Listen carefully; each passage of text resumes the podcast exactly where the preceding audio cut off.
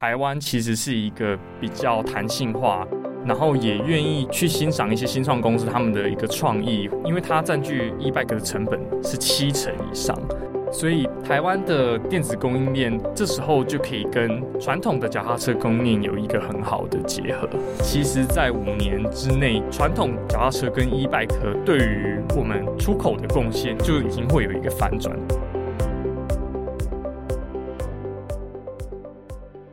欢迎收听远见 On Air，各位听众朋友，大家好，我是主持人远见杂志科技主编罗之莹。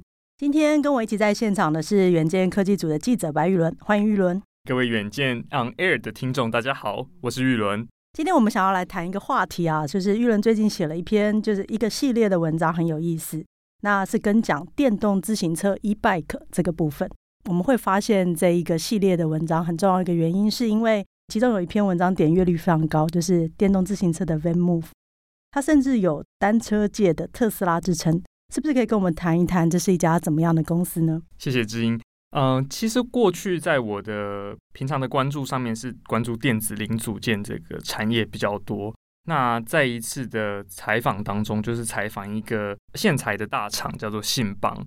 那在采访信邦电子的过程当中，他们就提到了他们目前在服务的一个客户，就是一家欧洲的新创公司，也就是这一家 VanMoof 自行车。那他们就有提到说，哦，他们观察到，在这个 e-bike 的趋势里面，有一个蛮蛮强劲的的上升，VanMoof 的订单量越来越多。那他们是一个很酷的公司，我应该去 check it out，我应该去看一看他们这样子的技术。那后来也很顺利的联系到 VanMoof，嗯，这间公司 base 在台北。那其实它非常的特别，就是两个创办人都是荷兰人。但是他们却选择把他们制造的总部搬过来台湾，那也在八年前就已经做了这件事情。那他们主要的市场就跟大多数的 e-bike 公司一样，他们的市场其实是在欧洲，但是他们却看上台湾制造这方面的能力，也就是台湾相对应的电子产业的整个供应链，就像信邦这样子的供应商，对他们来说是一个很大的帮助，也让他们的产品真正能够实现。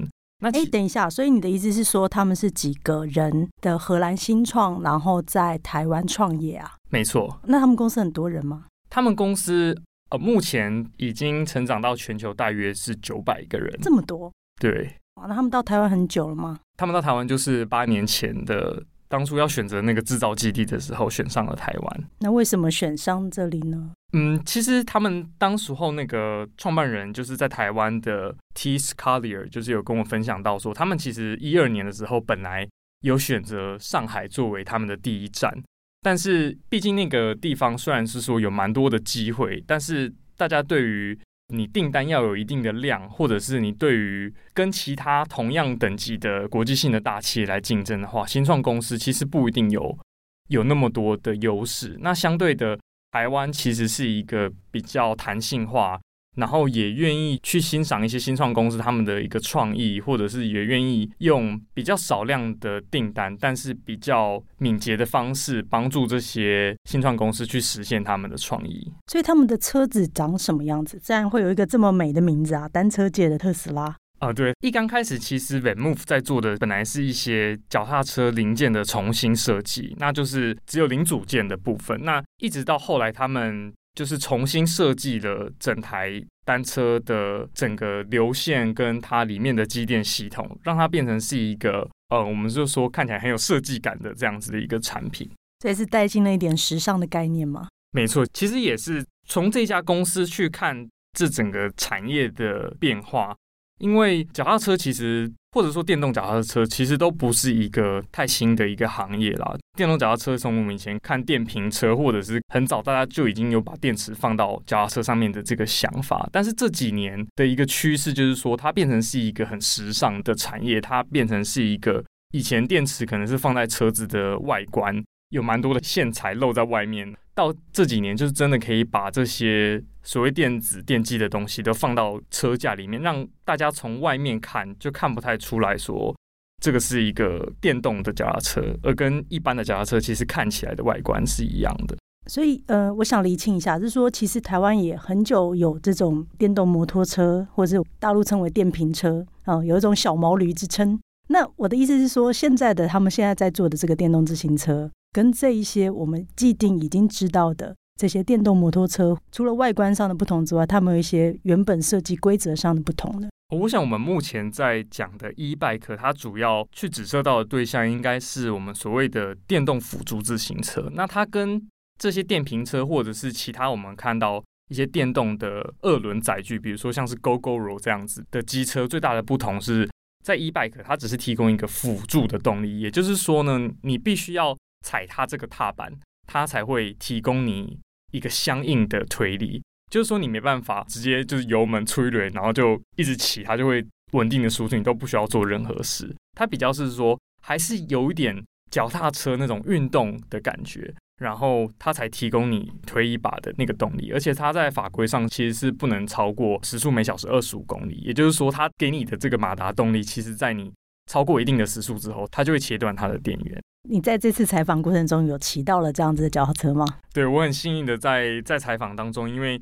采访了很多制造 e-bike 的公司嘛，那他们虽然可能只是生产了其中某一个零件，但是他们都会有一些整车的产品用来测试或者是贩售也好。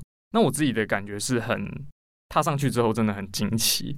我以为踏上去之后就是哇，我我一开始骑它就会很稳定的输出，一直把你推向远方。但是它的这个 e-bike 现在制造的水准其实是可以很 smooth。没有任何延迟，然后也不会说很很累个卡卡的感觉，就是它真的是你这一下踩了多大力，它下一次就可以回馈到你多少的力量。那个背后代表的技术，其实就是它的 sensor 跟它的计算，其实是有一个很大的提升。那我可以不踩吗？我不踩它会前进吗？不踩还是不会前进的，所以它踩了就会前进。对，所以它就是一个骑起来比较轻松的脚踏车。没错，没错。嗯，那它有什么好处吗？一般从最早期我们会看到 e-bike 的发展，其实是为了一些特殊的功能，比如说给呃老人家，他可能脚力已经没有像以前这么好，他提供一个助力，或者是说在骑登山越野车的人，他们。希望享受那个下山的过程，但是他们在上山的路径当中其实是有一点辛苦的。那电动辅助就会让他们可以有比较大的机会去帮助自己到山顶之后，才可以享受整个骑乘的过程。但是目前 e-bike，正如刚刚就是我们讨论到的，它已经变成是一个比较时尚或者是城市通勤所用的一个产业。那它分化出来的功能就会变成。它的场景就会变成比较是，当你在城市通勤的时候，你不希望你上班的时候汗流浃背的进到公司，所以它给你一个动力，让你可以适应就是不同的天气，然后也可以让你通勤的距离更长一点。那你上班的过程中也不会这么累。所以你目前其实拆解出了几种类型的情境啊，就是一开始其实可能是休闲使用中比较轻松的那个部分，另外一个部分可能是通勤的这个部分，主要是这两个类型吗？是的，理解。其实你一开始有提到说，你会发现这一家新创公司是因为你去采访了一家电子业的零组件的公司，所以衍生出来的商机。那我们当然非常好奇是说，那台湾在整体的供应链情况是怎么样？可不可以跟我们拆解一下？其实我们都知道，传统的脚踏车供应链，其实在台湾就已经是一个非常特别，然后它的产业群落也非常兴盛的一个产业。但是电动脚踏车，它毕竟有“电动”这两个字。就会让它的三电系统，也就是它的电机、电控跟电池，是更需要、更仰赖台湾的电子供应链，因为它占据 e-bike 的成本是七成以上，所以台湾的电子供应链这时候就可以跟传统的脚踏车供应链有一个很好的结合。等一下，我记得我们以前在谈论电动车。像 Tesla 的时候谈的也是这个三 G，，其实是很像的东西，是吗？是的，对，就是它。其实你就可以把它想成说，这些电机、电控、电池，它是会在所有的动力装置上面都会需要去使用到。不过它的 domain knowledge 就是它这个个别的领域，汽车跟所谓的二轮还是有一段差距。嗯嗯，也就是说听起来很像，但实际其实内涵应该是不太一样的。没有办法把我家 Gogoro 的摩托车的。电池搬上了我的自行车，就变成了电动自行车。对对，当然他们在性能的要求上面还是会有一些不一样的地方。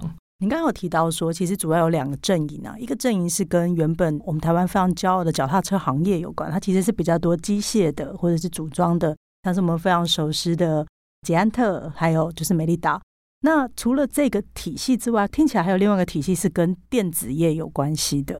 那这些电子业者，他们现在也有，除了像我们现在讲这个 VanMoof，它是国外来的一个品牌，那在台湾有自己的品牌吗？呃，其实台湾目前以数量来说，e-bike 的整车最大的还会是巨大跟美利达，这个是难以去否认的。不过在兴起的电子业当中，这十年像是以达方，他们就有一个 BESV 的品牌，就算是电子业里面比较著名的，从电子业斜杠进来，但是也打出了一个自己品牌的名号。那它其实在日本是有很高的市占率。理解。但你这一次其实你们还有写到军心电机，还有写到医生，他们其实主要做的生意应该还是零组件吧？即便是包括大方自己，是的，没错。其实这是一个蛮有趣的问题，就是说，嗯，我们都知道，在产业面要做品牌，其实是需要蛮大的一个投资了。那台湾毕竟擅长的部分还是在于制造力的部分，所以这一次题目去访的几个台湾的供应链业者。大多还是从呃零组件的角度切入，不管是电池啊，或者是线器，或者是呃我们谈到君兴，它是做机电马达跟里面的齿轮嘛。那我们谈到易升，它是做脚踏车 LED 灯，都还是从一个自己零组件供应商的角色去完成它。那从零组件出发，各个厂商也都会朝向往机电整合，就是把这些零组件以一个整合的方案的方式贩售给成车厂。但是以品牌来说，目前台湾还是比较少，像是 VanMoof 或像是捷安特这样子有一个这么清晰的脸孔，目前是还没有。所以你提到说这几家业者，台湾的电子业它是斜杠在做 e-bike 的供应链啊。那如果是这个概念的话，我们也必须得说，它听起来就是一个转型的故事。这个部分我等下再来问你。但是我想要先追进一下，就说如果说转型要往这里去，它很大的程度是因为这个市场很好。那有没有什么一些数据或是一些印证来证实 e-bike 的产业现在是很蓬勃的呢？好的，的确还是要回到近两年的脉络，其实是因为疫情的关系，对于这个产业有蛮大的帮助，因为大家要寻找一个能够通勤或者是能够出去外面晃晃，但又不是那么群聚的方式。其实脚踏车就会比一般的大众运输来的更有这样子的优势。那它也是一个户外的活动嘛。所以其实看到脚踏车 in general 来说，这两年就是蛮好的。但是电动脚踏车它又更符合现在就是大家对于绿能啊，或者是对人性其实是比较懒惰的，比较贴合这样子的趋势。那从具体的数据上，我们就可以看到，以目前台湾来说的话，去年的出口量成车就是有将近一百万台。那它的一百万是多还是少啊？呃。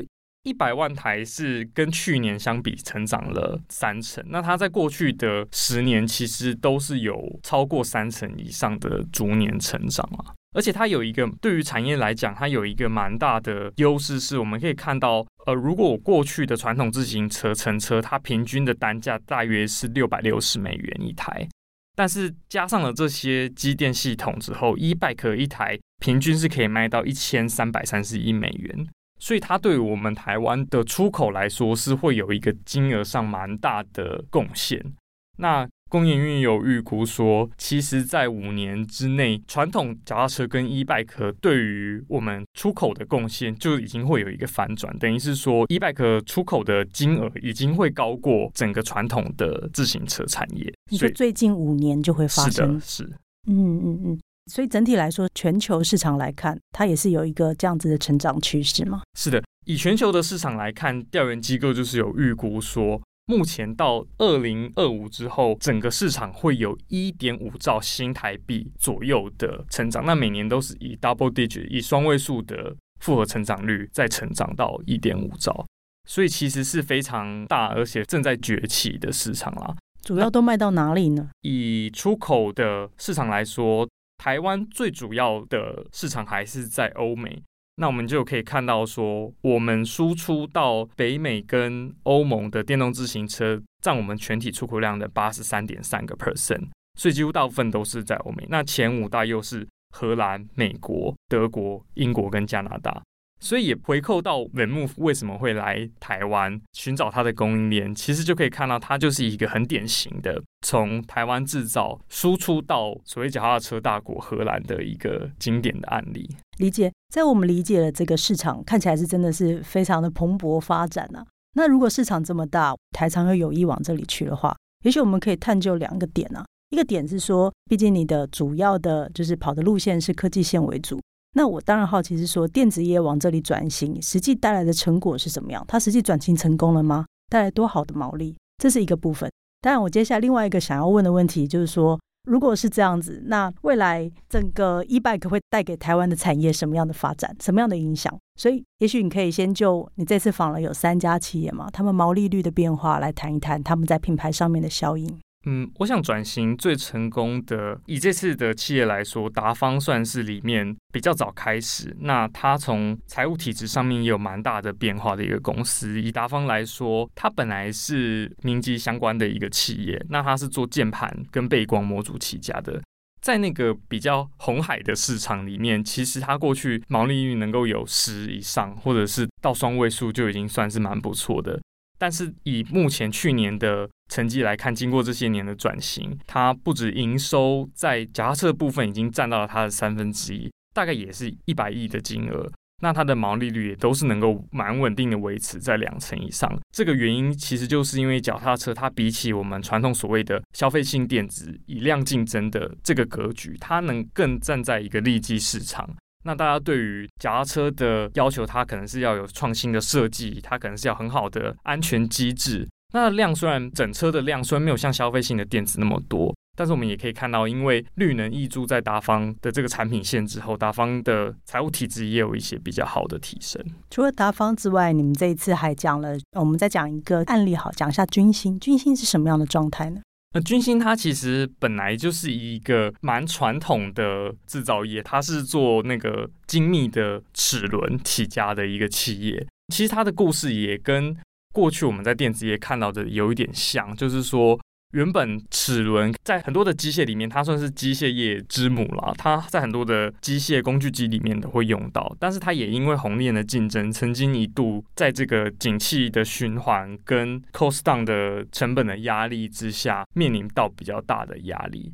那它的转型也不是第一步就先找上 e-bike，它有做过其他像是机器人啊，或者是手持的工具机。这样子的类型的转型，让他看到说，其实我们台厂在利基型的市场里面是值得去花一些时间等待这样子新的市场、新的客户。那也回扣到说，整个产业链目前，因为 e-bike 毕竟这是一个新兴市场，所以占各家的比例，其实像我们看到达方这样占三分之一，已经是非常高的了。不过就是说，新的市场总需要一些时间去等待它的发酵。至少目前大家看到它的市场都是蛮乐观的。如果整体来讲的话，因为我们都知道，其实台湾的产业中有两个我们都非常骄傲的嘛，一个是脚踏车，一个就是我们的电子业。尤其是整个供应链非常的完整。我们做一个幻想好了，如果五年后、十年后，所有在世界上你看到一百颗可能十台里面有三台是台湾的供应链所做的，可能可以更多啦。如果我们的梦想更大一点，就是跟我们的电脑的状态一样的话，可能八成九成都是台湾做的话，你觉得这样子的改变会让台湾整体经济或者是产业的结构有什么变化吗？嗯，我觉得整个市场当然是有越多人一起进来参与，会让我们发展的更健全啊。因为我们毕竟就如同刚刚前面讲到，其实整块大饼就是一点五兆那边。那目前台湾能做的呃某一些零组件，比如说像电池、像零件，这个是占据了一部分。但是还有很多市场其实是没有被台厂完全的吃下来，比如说像我们业者常常都会讲到的徐猫呢跟 Bosch，他们是。在马达的这个市场，其实目前对台厂来说还是需要一些时间去穿透。那当然，如果说乘车厂、品牌厂，比如说像捷安特跟美利达这些人，他们有看到台湾的优势，或者是更愿意吸纳台湾的供应链来说，在这个一点五兆里面，我们就可以吃下的更多。因为目前可能是还有一半是在其他日本或者是德国的厂商手中。那它的饼已经在那边是确定的，问题就是要看说台湾的这两大产业这两个典范之间怎么去做整合。所以你已经提到了一个关于挑战的部分啊，就是如果两大阵营要一起抢下未来的市场的话，还是需要更多的合作。除了这个挑战之外，你觉得你还有没有看到什么其他的挑战？嗯，在采访的过程当中，大家有提到，就是说，其实大家本位还是不一样啊。因为以传统产业或者是脚踏车产业来说，他们注重的是一个稳定，他们的供应链之间有很紧密，就像家人一样这样子的互动。他们也不太会去随意的更换供应链上面每一个人的角色，但是也因为这样，会让他们的创新，或者是让他们对市场的反应速度是没有这么的快。那电子业的角度就会看到，是说技术上他们比较熟悉电，那电子厂大多也是专业经理人，而不是家族企业在经营，所以他们有一些对数字的管理的想法，然后对于资本市场的态度跟对市场的了解是比较快速在更新的啦。但是当然也代表着说，他们可能会比较想要去追逐一些高毛利啊，或者是他们对于整个制造力做工的部分。这个是在传统产业会比较优势的，所以目前大家都是提到说，希望是可以截长补短，然后创造一个双赢的局面。其实你提到这个产业的挑战啊，觉得似曾相识。我们以前在讲电动车的时候，其实也是这样的故事啊。所有的车厂他们的供应链也非常的稳定，这种 Tier One、Tier Two 其实都稳定到电子厂也不见得可以打得进去。那电子厂同样的想法是，他们有创新的灵魂，可以做得更多、更快、更符合现在人们的需求。跟突破框架，而这样子的故事，其实，在最近这五年，电动车我们也就产生了一个我们都认识的 Tesla，它以一个完全不同的方式创造了一台车。那我们也希望在电动自行车上面也有这样子的突破。那也希望这个突破是属于台湾品牌的。那我当然最后一个问题我要问你是说，呃，如果是你，你会买这台电动自行车吗？啊、呃，其实我是真的还蛮想买的，可是我记得它价钱不是很便宜耶。对，目前。我们刚刚提到说，以台湾出口的电动自行车，乘车一台大概是一千三百多块美金嘛，啊、呃，有像是 VanMoof 来说，对对，它就是已经不便宜。我记得 Gogoro 有出一台，好像是七万，是吗？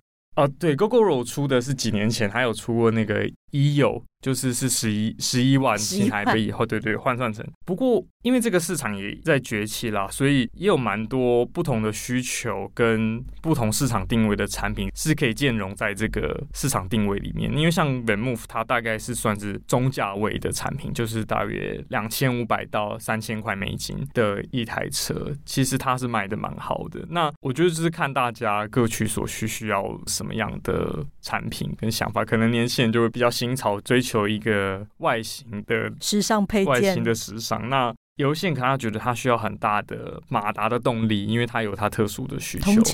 而且甚至现在还有一种需求是蛮特别的，就是他是做那个 cargo，就是载货的。因为现在很多那个外送服务啊，或者是说短距离的货运、送货、物流这些，在那个货运的 cargo bike，就是货运用的电动辅助自行车。其实也是一个蛮热门的创业标的，在台湾也有不少人开始已经往这方面去发展。这个其实也是会让我蛮心动的。所以价位如果是多少，你会购买呢？长得美美的一台电动自行车哦。The Move 它现在是还在预购的阶段啦，但是我觉得它等到市场上比较 available 的时候，我觉得我会我会认真的来考虑。所以你是五万块就会买吗？嗯，大概要三万。我觉得价钱好像不是一个。一个我最主要的的 concern 呢？那你 concern 的是？我 concern 的是它之后带给我的方便性，跟我是不是认同它这个品牌价值啊？理解。那我们这次非常感谢玉伦上我们的节目来谈论这个非常新兴的产业——电动自行车。那台湾其实我们一直都有一个很有名的 A Team，就是所谓的脚踏车联盟。那再加上非常丰厚的，就是电子业供应链的族群与聚落。我们希望就是在未来的时候，我们还可以看到更多。台湾的品牌在 e-bike 的全球市场中占有一席之地。谢谢大家，谢谢。若想要了解更多的细节，欢迎参考资讯栏上面的连接，或是上远见官网搜寻 e-bike，可以看到更多相关的文章。也请大家每周锁定远见 On Air，帮我们刷五星评价，让更多人知道我们在这里陪你轻松聊财经、产业、国际大小事。下次见，谢谢，谢谢玉伦，大家拜拜。